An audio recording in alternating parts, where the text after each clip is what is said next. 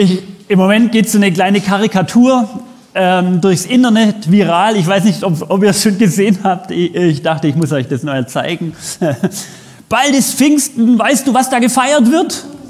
Ja, dass die Außengastronomie wieder öffnet. oh Mann, ja, dass die Außengastronomie öffnet. Äh, und das Schönste ist da unten christliches Grundwissen Verlust schreitet voran. Verlust schreitet voran. Oh Mann, ja. Pfingsten ist mehr, als dass die Außengastronomie öffnet, ihr Lieben. Ihr wisst das. Und äh, leider passt das Wetter ja auch nicht hier zu diesem Pfingstgeschenk. Äh, und ich verstehe so gut. Auch ich gönn's den Gastronomen und ich gönn's uns, dass wir das genießen. Wir waren auch äh, vor zwei Wochen sind wir extra mal in einen anderen Landkreis gefahren, wo sie schon geöffnet hatten. Meine Frau und ich, wir hatten auch einen Grund, 31 Jahre Freundschaftstag. Und dann waren wir in Rosenberg in einem wunderschönen Biergarten und ich habe gedacht, das ist wie von einer in einer anderen Welt.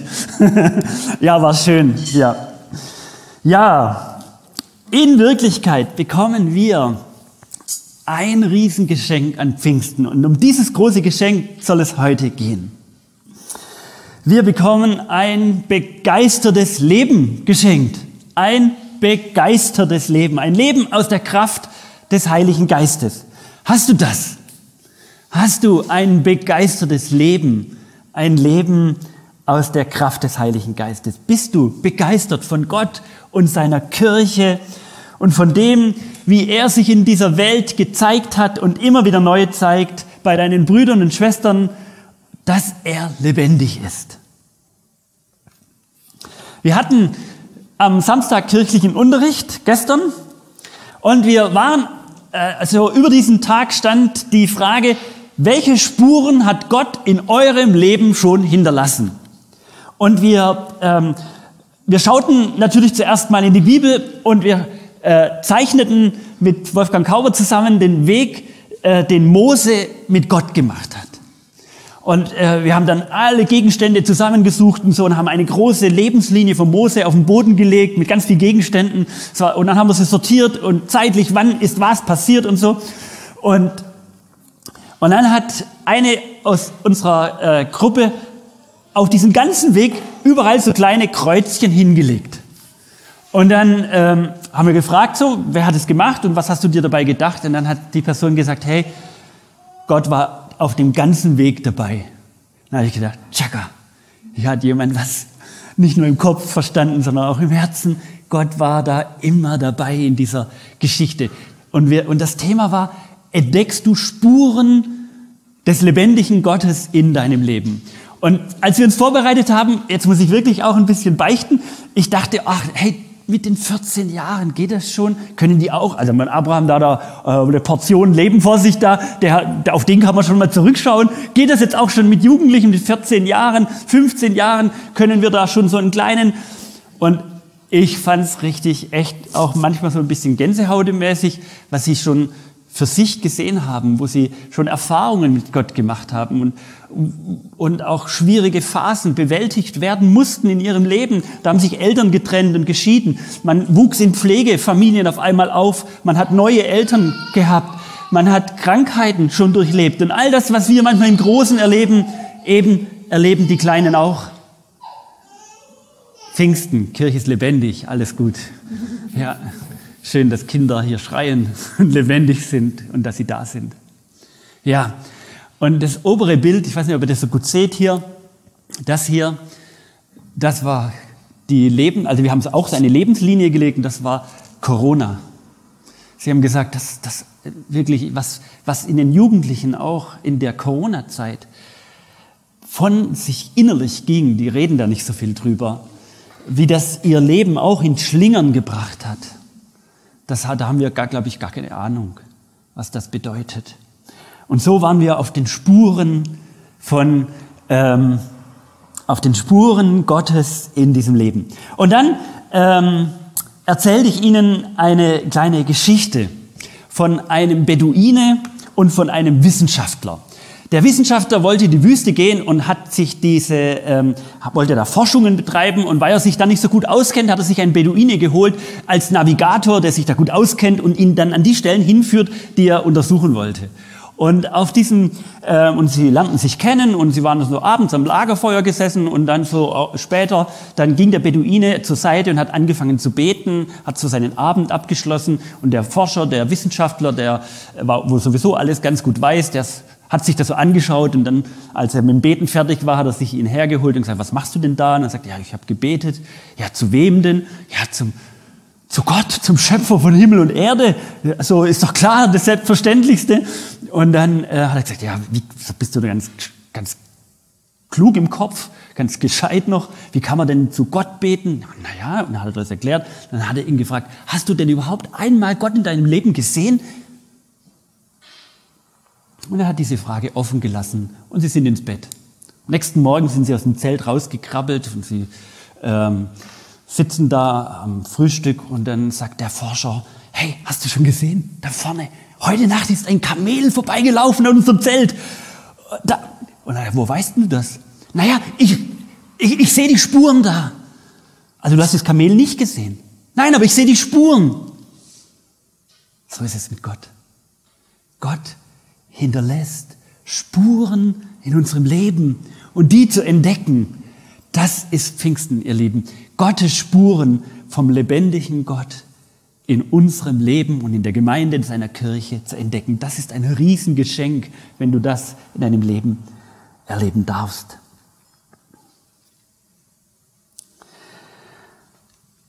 Ostern und Weihnachten muss man sich irgendwie so hindrehen, um die Fülle der Geschenke mit diesem Fest überhaupt noch hinzubringen. Also äh, klar, natürlich, Weihnachten, Jesus wird uns irgendwie geschenkt und Ostern irgendwie, Auferstehung wird uns geschenkt und da schenkt man sich dann halt auch Geschenke. Aber Pfingsten, ich kannte das Gedicht gar nicht, aber super Treffer, er bringt es auf den Punkt, aber er, er versteht es nicht. Pfingsten ist das größte Geschenk, das wir empfangen haben. Und jetzt schauen wir in den Bibeltext, wo dieses Geschenk auch nochmal wirklich als Geschenk deutlich wird, dass es etwas ist, das euch Gott gibt, was er euch schenken möchte. Und da schauen wir in Lukas 11, Vers 5 bis 13. Und Jesus sprach zu ihnen, wer unter euch hat einen Freund und ging zu ihm um Mitternacht und spräche zu ihm, lieber Freund, leih mir drei Brote, denn mein Freund ist zu mir gekommen auf der Reise und ich habe nichts mehr zu Hause, was ich ihm vorsetzen kann. Und der drinnen würde antworten und sagen, mach mir keine Unruhe. Die Tür ist schon zugeschlossen und meine Kinder liegen schon im Bett. Man muss sich vorstellen, die waren alle in einem Raum schlafend, also nicht so unterschiedliche Schlafzimmer. So, oder klopft da jemand und braucht dann was und das, das stört natürlich. Ähm, ich kann nicht aufstehen, um dir etwas zu geben. Und ich sage euch, und wenn er schon nicht aufsteht, um ihm etwas gibt, weil er sein Freund ist, so wird er doch wegen seines unverschämten Drängens aufstehen und ihm geben, so viel er braucht. Dahinter steckt dieses Bild der Gastfreundschaft. Das ist so ein hoher Wert. Da muss man aufstehen. Wenn der so, so bittet und eine so eine große Not mitten in der Nacht hat, da muss ich aufstehen. Und dann sagt Jesus drauf so, und ich sage euch, bittet, so wird euch gegeben. Suchet, so werdet ihr finden klopft an, so wird euch aufgetan. Denn wer da bittet, der empfängt. Und wer das sucht, der findet. Und wer da anklopft, dem wird aufgetan. Und dann setzt Jesus noch mal eins drauf und er sagt, wo bittet unter euch ein Sohn den Vater um einen Fisch und er gibt ihn statt eines Fisches eine Schlange? Oder gibt ihm, wenn er um ein Ei bittet, einen Skorpion?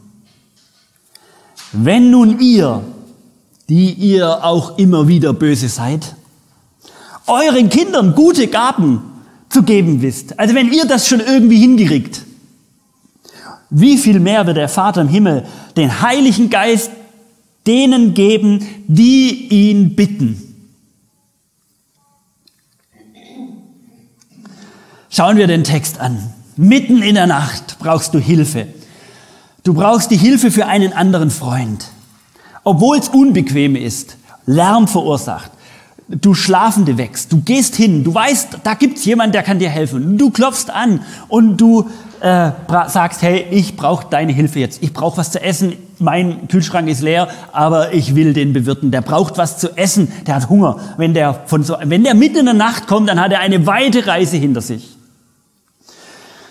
Und Jesus will mit diesem kurzen Sequenz uns schon sagen, hey Leute, zögert nicht, ihn, Gott, den Vater im Himmel, um etwas zu bitten. Und nicht nur etwas, sondern um in der Not Hilfe zu bekommen. Auch wenn es Nacht um dich herum ist. Auch wenn du schon eine lange Wegstrecke gegangen bist und du ausgemergelt bist und die Kräfte nachlassen. Es gibt für Gott keine unpässliche Zeit.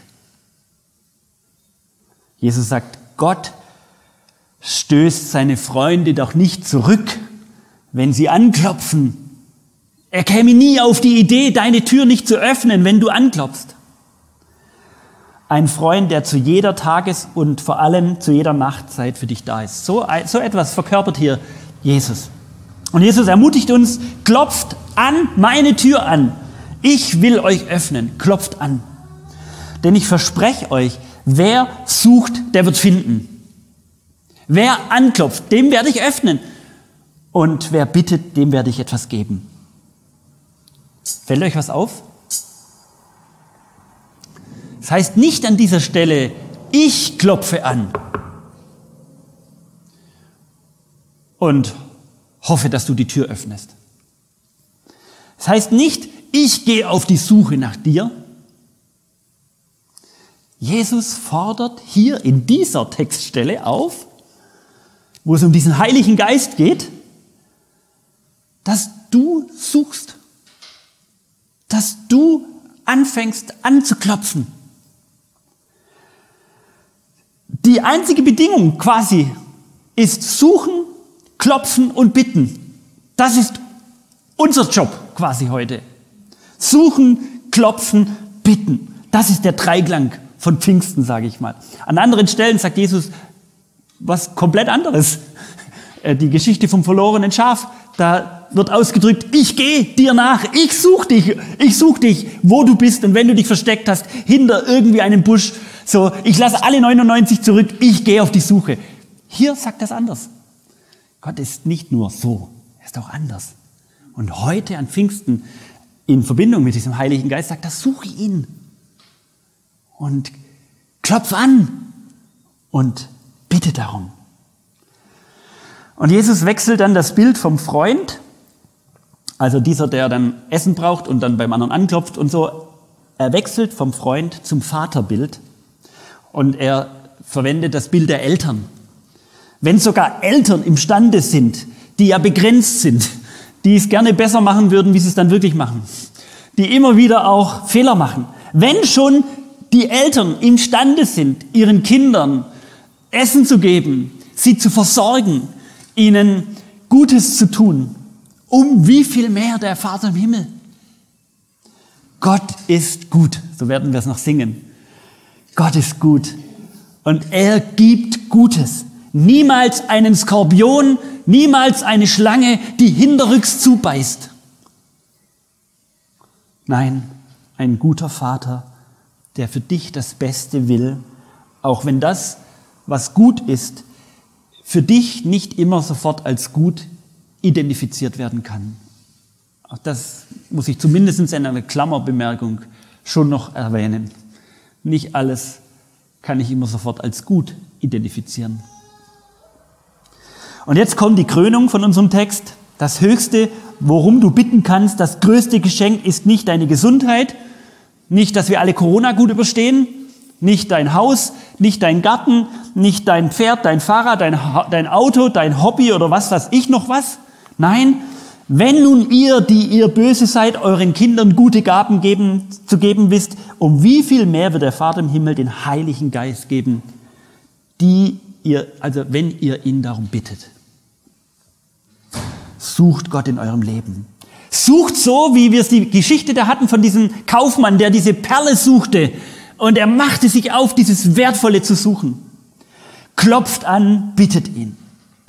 Es ist wie eine Nahrung für dich. Das geht ja hier um Essen.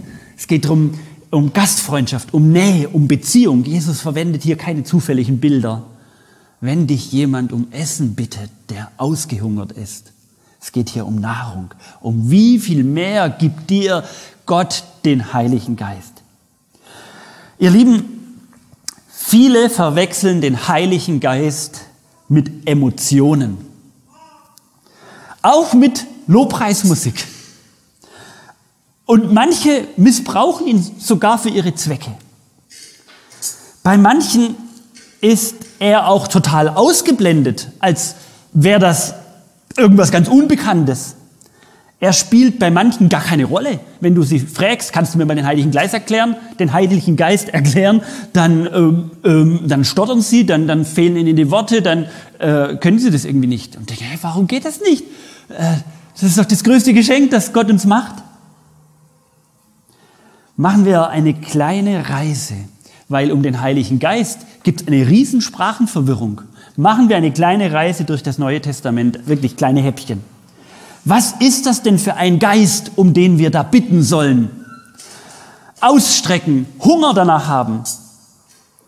Denn niemand soll die Katze doch im Sack kaufen. Also, wenn du da wirklich darum bittest, dann sollst du ja wenigstens wissen, was dann kommt. Wenn du da anklopfst, was dich da in diesem Raum erwartet. Wie ist dieser Raum gefüllt? gefüllt? Nirgendwo in der Bibel spricht Jesus oder Gott, dass der Heilige Geist einfach ein Gefühl ist und er einfach als Gefühl isoliert dasteht. Ich fühle den Heiligen Geist halt. Und jetzt? Naja, ich fühle den halt oder ich, ich brauche eine fette Lobpreis-Session, dann, dann fühle ich den Heiligen Geist. Also echt, ich habe mich für diesen Gottesdienst nochmal, ich habe Konkordanz rausgeholt, alle Heiliggeiststellen, also ungelogen, wirklich nochmal gelesen. Ähm, also jetzt habe ich mich aufs Neue Testament beschränkt. Ich habe letztens ja mal was viel vom Alten Testament erzählt. Ich sage da gleich noch was dazu ich muss noch was einfügen. Also ich, wer mich kennt, er weiß, ich bin echt für Gefühle offen. Ich bin ein sehr gefühlvoller Mensch, sage ich mal so. Ich habe Emotionen, ich bin von denen nicht abgeschnitten und ich liebe das auch, äh, Gefühle zu spüren, Räume zu haben, wo ich meine Gefühle auch zeigen kann und wo ich sie ausleben kann. Und ich könnte euch tausend Situationen erzählen, wo ich das, was ich mit Gott erlebe, auch fühle. Ich will das überhaupt nicht irgendwie in Abrede stellen. Im Gegenteil, ich, ich freue mich, ich bin dankbar über, über diese Erfahrungen. Doch das, was ich da manchmal in meinen Worten erzähle, das klingt manchmal sehr ähnlich wie das, was mir ein Fußballfan erzählt, wenn er ins Fußballstadion geht. Also im Moment geht es ja nicht und die leiden alle. Äh, aber ich habe dieses Gen ja null. Ich, ich, echt, aber ich, ich kann, ich, hab, ich höre ja zu und was da mir Leute erzählen, wenn sie sagen, hey, ich, da kriege ich Gänsehaut, wenn ich in so einem Fußballstadion stehe und mit allen singen und meine Mannschaft feier und ich da mitfieber und dann singen wir unsere Fangesänge und dann halten wir, dann erheben wir da unsere Hände, wir leiden mit und wir, wir, wir, wir, wir freuen uns mit und dann gehen die nach Hause und haben Adrenalin ausgeschüttet und sind glücklich, was da passiert oder sie leiden eben mit ihrem Verein und sie halten ihm die Treue bis zum Abstieg oder weiß ich was. Und das klingt manchmal sehr ähnlich wie das, was enthusiastische, gefühlvolle Menschen dir erzählen, wenn sie von einem Hillsong-Konzert aus Dortmund kommen oder was weiß ich wo. Ich, und ich weiß was, ich, ich war da schon mal 300 Kilometer hinfahren. Ich habe Bus, zwei Busse gechartert. Wir sind mit 60 Leuten zum Hillsong-Konzert gefahren und ich, und ich fand's schön. Ich fand's gut. Ich fand's richtig gut. Und äh, aber ihr Lieben, das ist nicht Heiliger Geist. Also vielleicht auch. Aber wir, wenn das das ist, wo, worin wir ihn festmachen, dann ist er arm. Dann ist es ein kleines Geschenk. Also, ich möchte euch mitnehmen. Kleine Reise durch das Neue Testament. Wir starten gleich da bei Lukas oder im Matthäus-Evangelium, da heißt es, und Maria empfängt durch den Heiligen Geist ein Kind. Da wird neues Leben geboren, ihr Lieben. Da ist Heiliger Geist spürbar. Elisabeth trifft sich mit Maria und sie ist vom Heiligen Geist erfüllt, weil sie ein neues Leben in sich trägt, das die Weltgeschichte verändern wird. Da passiert etwas ganz, ganz was Neues. Dieser Zacharias, der erst gar nicht glauben konnte, was da alles passiert und ihm die Worte gefehlt haben und dann ist er erfüllt vom Heiligen Geist und er fängt an zu sprechen und ein Loblied zu singen, aber weil er etwas erlebt hat mit Gott, weil er eine Erfahrung mit Gott gemacht hat, dass ihm das Schweigen gebrochen wurde, dass er glauben konnte, was da Großartiges passiert in seinem Leben, welche Spuren hier gerade gelegt werden. Dann die Taufe von Jesus, wo die Taube kam und dann sich auf Jesus niederlegte als Symbol, als Bild dafür, dass Jesus in diese Sohnschaft hineingenommen werden. Du bist mein geliebter Sohn Gottes. Immer da, wo du spürst, ich bin ein Kind Gottes. Und ich bin es immer noch, auch wenn ich versage. Und ich bin es immer noch, wenn, wenn es hoch und runter geht und du dann dir das zusagen lässt. Und du es glauben kannst. Ich bin ein Kind Gottes und ich bin ein Sohn und eine Tochter. Wenn du das nicht nur fühlst, sondern verkörperst, ist das ein Wirken des Heiligen Geistes. Wann hast du das das letzte Mal gehört? Wann hast du das letzte Mal das erfahren in deinem Leben?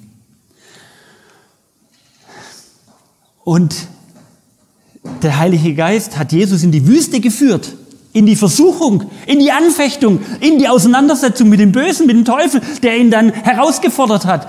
Das ist auch Führung des Heiligen Geistes. Er führt uns in Situationen, wo wir reifen, wo wir wachsen, wo wir Gott bekennen, wo wir schauen, aus welchen Quellen leben wir. Jesus hat jede Versuchung des Teufels mit einem Bibelwort gekontert. Er war beheimatet in der Heiligen Schrift aus dem Alten Testament.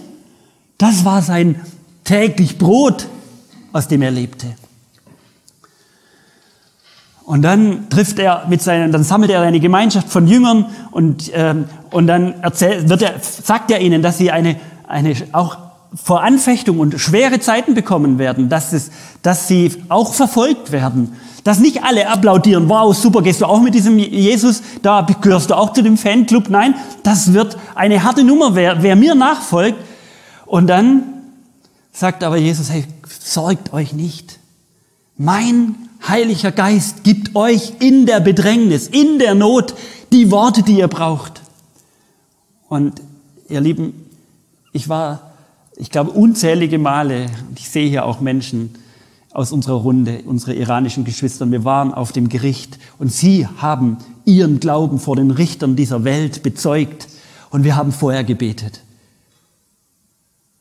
Du, Herr, Heiliger Geist, gebe jetzt die Worte, die, die sie jetzt brauchen. Und sie hatten Angst, dass sie die richtigen Worte sagen, dass sie die richtigen Antworten auf die Fragen haben, die dann da kommen. Weißt du ja nicht vorher, was dich da erwartet. Und es steht, steht und fällt alles mit dem, ob sie dir glauben, dass ich an Jesus Christus glaube. Und dass der Heilige Geist dir die Worte in den Mund legt, die du in der Bedrängnis brauchst, das ist Heiliger Geist, ihr Lieben, dass du die Worte geschenkt bekommst, wenn dir die Worte fehlen. Dass du darum bittest, dass er sie dir gibt.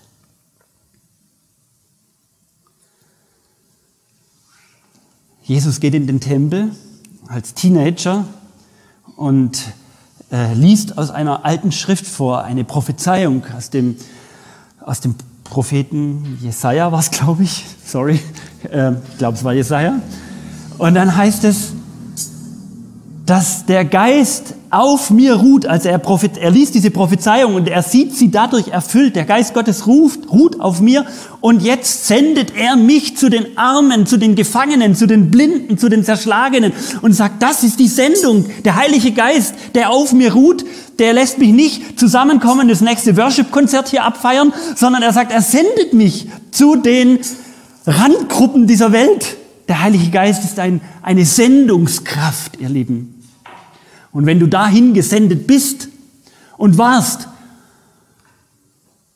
und du Gott erlebt hast, auch im Scheitern oder im Gelingen, dann dürfen wir auch singen. Dann dürfen wir ihn auch feiern. Dann dürfen wir ihn auch, aber dann kommt es echt, wenn du, das, wenn du das vorher erlebt hast, dann kommt es dir auf die, ob die Note noch richtig ist, ob da das, das Instrument richtig gestimmt ist. Natürlich, das hat man gerne, das ist schöner, für unser Ohr erträglicher. Aber wenn du diese Freude im Herzen hast, dann spielt der Musikstil an sich nicht mehr die Rolle, weil dann brauchst du darüber gar nicht streiten, weil du Gott erlebt hast in deinem Alltag, weil du Gott erfahren hast. Und dann im Johannesevangelium, der beschäftigt das, das beschäftigt sich stark mit dem Heiligen Geist und da kommt ein neues Wort. Im Neuen, in den, bei den Evangelien, Matthäus, Markus, Lukas, haben wir immer äh, Pneuma als Heiliger Geist, Wind, Luft, Atem, Kraft, der uns erfüllt. Und im Johannesevangelium kommt das neue griechische Wort Parakletos. Paraklet ist der Beistand, der Tröster, der Fürsprecher. Das geht genau in diese Richtung. Wenn dir die Worte fehlen, dann gibt Gott dir sein Wort. Und er ist der wie ein Anwalt, der dich vertritt vor denen, die dich mobben, die nichts Gutes über dich denken und du kannst dir getrost sagen, Gott ist mein Anwalt. Ich habe das schon manchmal gedacht. Ich will mir gar nicht ausmalen, was manchmal Menschen auch über mich oder über irgendjemand sagen. Dann kann ich mir sagen, Gott, du bist mein Anwalt dein Paraklet ist in mir und du sprichst mich recht. Du sagst nicht zu allem Ja und Amen, aber ich bin vor dir in Ordnung. Ich habe dein Ja-Wort über mein Leben. Wenn du dieses Ja-Wort über dein Leben spürst und hörst und erfährst, das ist Ruach, Pneuma, Paraklet, Heiliger Geist.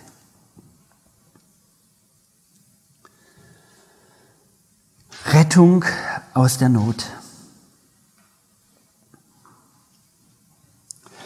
Ich habe das letzten Dienstag ähm, im Gebetskreis erlebt. Waren wir wieder online verbunden, waren irgendwie elf Leute mit dabei. Ich habe mich total gefreut, wo dieser Tröster, dieser Parakletos spürbar wurde, der im Gebet auch dankend vor Gott gebracht wird.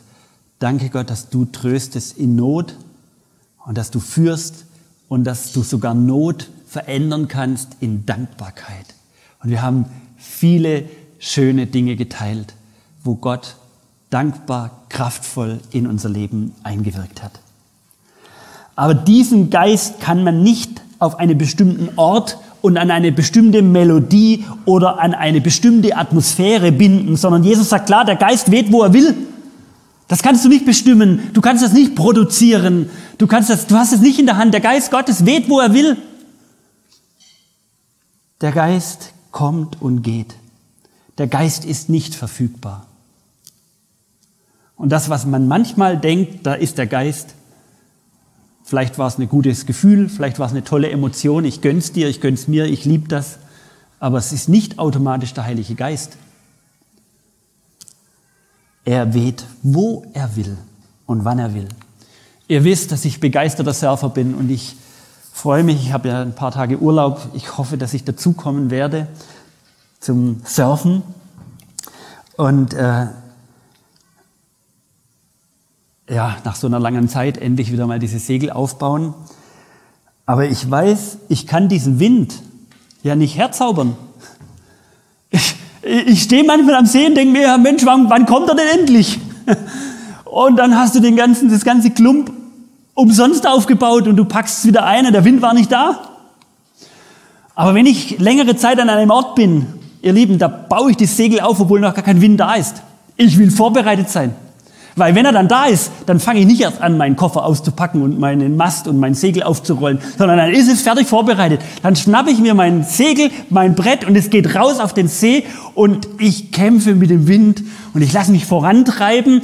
Ich äh, äh darf spüren, wie diese Energie sich in eine Vorwärtsbewegung äh, umwandeln lässt, wo der Wind eingesammelt wird im Segel und du dann in dem Trapez drin hängst und dann über das Wasser gleitest und es dann leicht wird. Nicht mehr nur kämpfen ist, sondern leicht wird. Ihr Lieben, wir können den Heiligen Geist nicht irgendwie festhalten und wir können ihn nicht produzieren. Er kommt wie der Wind und darum ist das so ein schönes Wort mit Pneuma und Ruach, mit Wind und Atem, er kommt.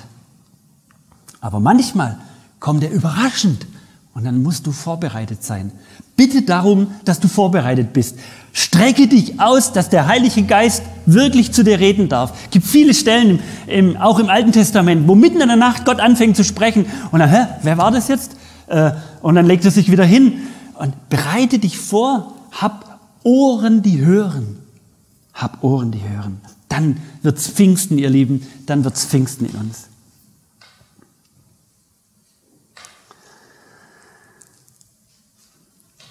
Im Galaterbrief wird es ganz konkret. Äh, also, ich meine, Jesus, Jesus hat ja, ich, ich habe nirgendwo gesehen, wie Jesus gesagt hat, hey, lass uns jetzt eine fette Lobpreis-Session machen mit einer Stunde Worship, holt eure Zimbeln raus. Und äh, ich habe das, also ich habe nichts davon gefunden äh, beim Durchlesen. Es ist interessant, wo wir manchmal so den Heiligen Geist verorten ganz klar, wenn du den Heiligen Geist ähm, mal messen willst, sozusagen, äh, wenn du ihn beobachten willst, dann schau einfach mal hin, wie viel Früchte des Geistes sind denn in deinem Leben gewachsen. Da wird so konkret. Das ist, also, das ist nicht eine warme Sülze, der Heilige Geist, sondern das sind Früchte, die wachsen, die dich nähren, die dich satt machen, die dein Leben mit Vitamine versorgen und die aber vom, von am Baum wachsen, von alleine wachsen. Die kannst du, kann, du kannst nicht an einer Frucht ziehen und sagen, jetzt wachs mal ein bisschen schneller. Sie wächst, weil dein Baum tiefe Wurzeln in Gott hat, in den Boden verwurzelt ist und dann wachsen Früchte. Und dann sagt Paulus, das kannst, ich sag's euch sozusagen, wie, worin das Wirken des Geistes aussieht. Liebe, Freude, Geduld, Freundlichkeit. Also das wird ganz konkret. Der Geist Gottes, er zeigt sich im Alltag, in deiner Art, des, wie geduldig du bist, wie gütig du bist mit den Menschen, wie treu du sein darfst, wie treu. Wie viel Sanftmut ist in dir gewachsen? Mut und Sanftmut zusammen. Selbstbeherrschung. Das sind die Geschenke, ihr Lieben, die ihr auspacken dürft, die in eurem Leben wachsen möchte, die heute am Pfingsten ausgegossen werden in euer Leben. Daran dürft ihr ihn bitten, danach dürft ihr suchen, danach dürft ihr euch ausstrecken. Das hier wird's ganz konkret. Lasst das Pfingstfest nicht vergehen, wo wir nicht genau das tun, darum zu bitten, darum zu bitten. Bittet Gott, dass er dich mit seinem Geist erfüllt. Er will es tun. Wie viele von diesen Früchten sind denn schon spürbar in deinem Leben? Feier ein Fest, freu dich über jeden Augenblick, wo du über dich hinaus gewachsen bist, wo der Geist Gottes dir eine Fähigkeit, eine Eingebung gegeben hat, wo du an der Stelle, wo du normalerweise völlig anders reagierst, wo du jemand was über den Kopf drüber brätst, wo du da Selbstbeherrschung gespürt hast, wo du gemerkt hast, hier wirst du gebremst um der Liebe wegen. Und darum, überall, wo du das erlebst, das ist Pfingsten, ihr Lieben. Das ist der Heilige Geist. Ich habe letztens zwei Christen miteinander reden hören und ich wurde irgendwie traurig, wie böse über andere gesprochen wurden. Und das ist ja immer so eine Gratwanderung. Das ist immer so eine, das ist immer so, so, so fließende Bewegungen sind das. So, man hat was erlebt.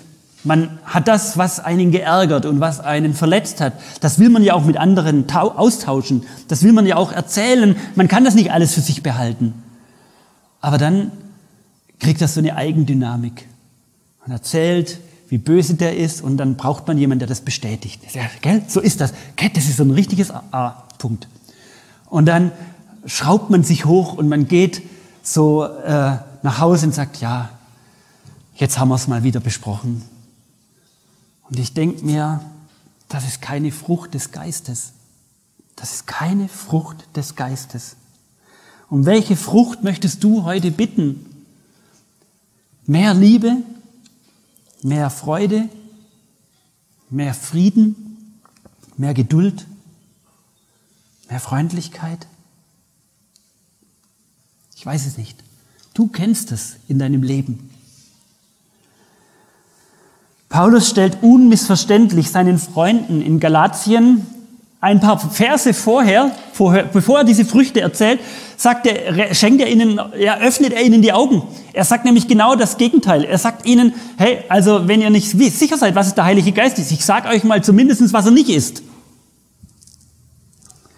Ausschweifungen, tote Götter anbeten, das, was rostet und in Motten zerfällt, dich deine Gedanken binden zu lassen, Zauberei, Feindschaft zwischen Menschen, Hadern über Gegebenheiten, Eifersucht untereinander. Der hat mehr wie ich oder sie hat mehr. Der bekommt oder sie bekommt mehr Aufmerksamkeit oder was weiß ich was. Äh, Zorn, Streit, Zwietracht, Zwietracht säen, Spaltungen, Neid, Saufen, Fressen und dergleichen, sagt er. Also die Aufzählungen sind damit nicht abgeschlossen. Und dergleichen, sagt Paulus. Nach dem Motto, ihr wisst es doch selber. Ihr wisst doch, was kaputt macht. Und ihr wisst aber auch, was der Heilige Geist an Leben schenken möchte. Und das, ihr Lieben, sind diese Früchte, die wachsen dürfen und wachsen möchten. Diese Woche klingelte jemand an meiner Tür und sagte, Stefan, ich möchte mit dir noch was besprechen. Vor vier Wochen war ich mit diesen Menschen beieinander und da muss ich irgendwas gesagt haben, was diesen Menschen verletzt hat. Ich konnte es mir anhören. Wir konnten darüber sprechen. Und ich habe gemerkt, ja, da war ein Teil dabei, der war nicht in Ordnung. So im Eifer des Gefechts ist mir das einfach rausgefallen.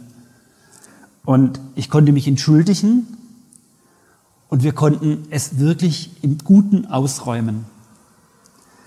Und wisst ihr, was das Schöne daran war? Am Schluss ist diese Person gegangen und wir haben uns ganz verbunden gefühlt.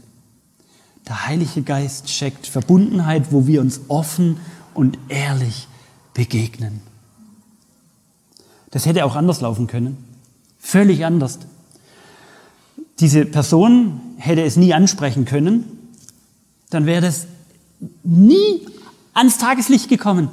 Aber ich weiß es und ihr wisst es auch, jede Begegnung ist irgendwie trotzdem davon berührt. Das verschwindet nicht einfach.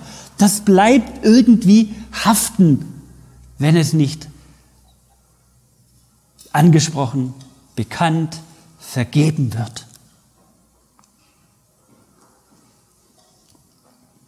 Und die Folge ist Distanz, Ärger, schlechte Gedanken, Spaltung, Zorn, Sturheit, all das, was Beziehungen zerstört. Ihr Lieben, Lobpreis, ich liebe es und ich würde mir so sehr wünschen, dass wir die Masken runterreißen können und heute ein Pfingstfest hier mit fünf, mindestens fünf Liedern noch hier und einfach ganz all das feiern, was, ihr, was wir hier hören und was wir aus, vom Heiligen Geist wissen. Aber er darf nicht als Selbstzweck für religiöse Emotionen missbraucht werden.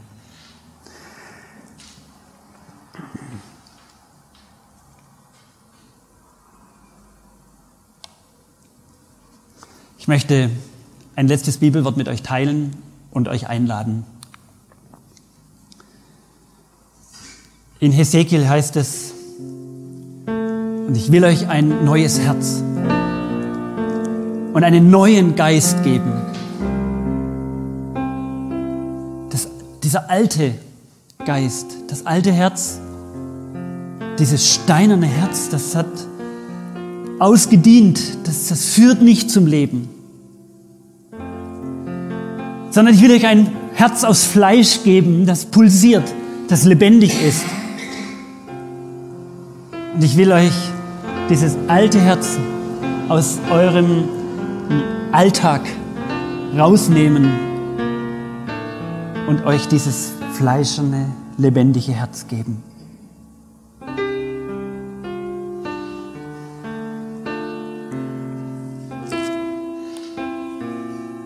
Wie fängt dieses Herz an zu pulsieren?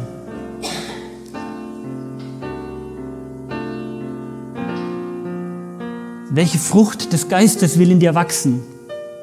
Wonach streckst du dich aus? Dass das ein unvergessliches Pfingstfest wird für dich heute.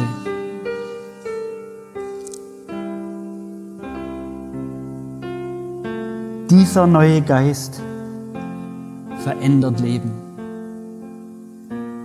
Er macht dich zu einem begeisterten Menschen. Das ist Heiliger Geist to go. Alltag. Leben. Das ist Pfingsten, jenseits von Gefühlen, sondern Realität im Alltag. Strecke deine Hände danach aus, gib ihm dein steinernes Herz und lass dir ein fleischernes Herz schenken. Offen für den Heiligen Geist. Ich möchte mit uns beten.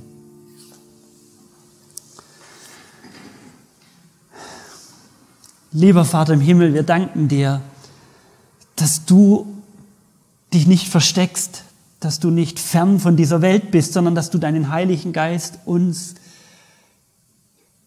geschenkt hast, dass er uns erfüllen darf, unser Leben erfüllen darf und dass aus diesem Leben Früchte wachsen, Früchte deiner Liebe. Herr, komme du mit deiner Kraft, mit deinem Geist.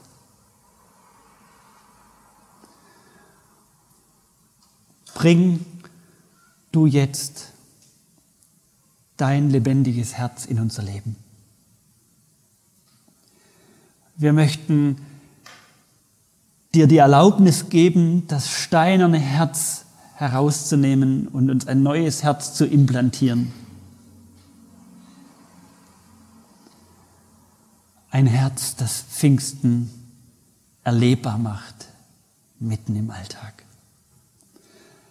Darum bitten wir dich, Gott, Vater, Sohn und Heiliger Geist. Und ich möchte dir jetzt Gelegenheit geben, euch, die ihr jetzt gerade weiter betet, betet weiter und bittet Gott um seinen Geist, was ihr braucht.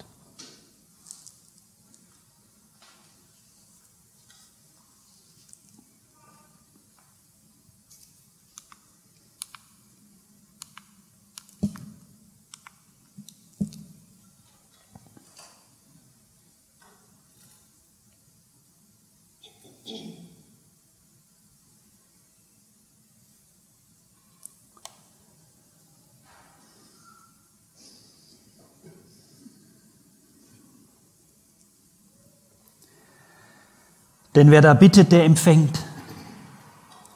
Und wer das sucht, der findet. Und wer da anklopft, dem wird aufgetan. Amen.